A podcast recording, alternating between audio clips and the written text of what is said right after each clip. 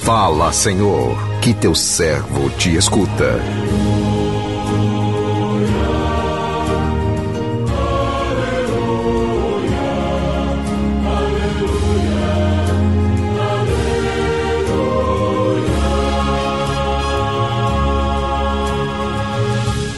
O Senhor esteja convosco, Ele está no meio de nós.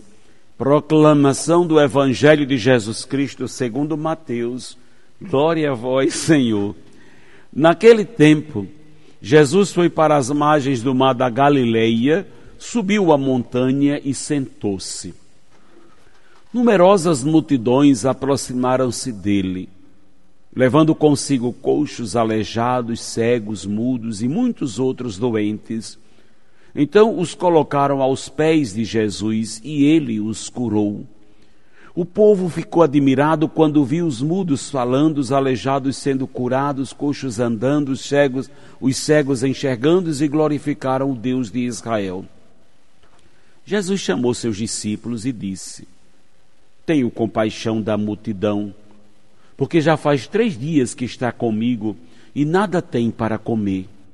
Não quero mandá-los embora com fome, para que não desmaiem pelo caminho. Os discípulos disseram: Onde vamos buscar neste deserto tantos pães para saciar tão grande multidão? Jesus perguntou: Quantos pães tendes? Eles responderam: Sete e alguns peixinhos. Jesus mandou que a multidão se sentasse pelo chão. Depois pegou os sete pães e os peixes, deu graças, partiu-os e os dava aos discípulos e os discípulos às multidões. Todos comeram e ficaram satisfeitos e encheram sete cestos com os pedaços que sobraram. Palavra da salvação, glória a vós, Senhor.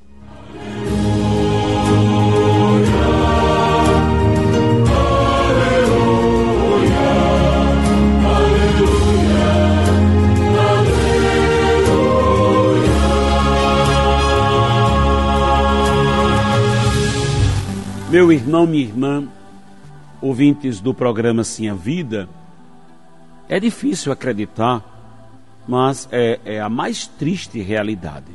No mundo de tanta fartura de alimento, ainda hoje morrem pessoas vítimas do nosso abandono, irmãos nossos que continuam morrendo de fome por consequência do nosso egoísmo. É o egoísmo que nos fecha a partilha. A todo instante, pessoas necessitadas de ajuda descilam diante dos nossos olhos. Pessoas desprovidas do mínimo necessário para a sua sobrevivência. E quantos de nós que dizemos seguidores de Jesus tampamos os nossos ouvidos para não ouvir os seus clamores, para não nos para nos isentar de quaisquer responsabilidade para com eles. E assim vamos buscando mil desculpas para justificar a nossa impassibilidade diante, diante a essa triste realidade. Precisamos aprender a olhar o irmão com o olhar de Jesus. Um olhar que não apenas constata a sua necessidade, mas que nos leva à ação, a fazer algo em seu favor. A exemplo de Jesus, não podemos fechar os olhos diante as necessidades do nosso irmão, muito menos transferir para outros a nossa responsabilidade para com eles. Precisamos conscientizar de que somos corresponsáveis pela vida do outro. Portanto, não podemos permanecer indiferentes aos seus problemas. Problemas que, ao chegarem ao nosso conhecimento, passam a ser nosso também. Como verdadeiros seguidores de Jesus, precisamos colocar em prática os seus ensinamentos, tendo um olhar voltado para os que sofrem. De nada adianta erguermos as nossas mãos para louvar a Deus se não somos capazes de abaixá-las para erguer um irmão que está em chão. É, o evangelho que a liturgia de hoje nos apresenta mostra-nos mais uma vez a sensibilidade de Jesus diante a necessidade humana.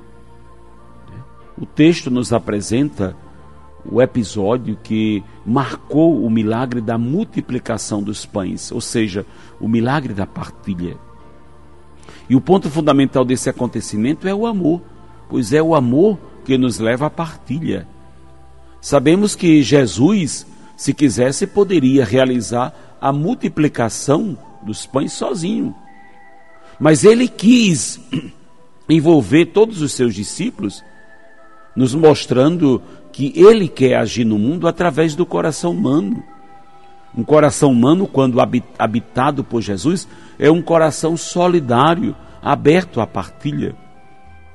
Jesus nos encarrega de saciar a fome dos nossos irmãos, fome de pão, fome de amor. Ele nos garante.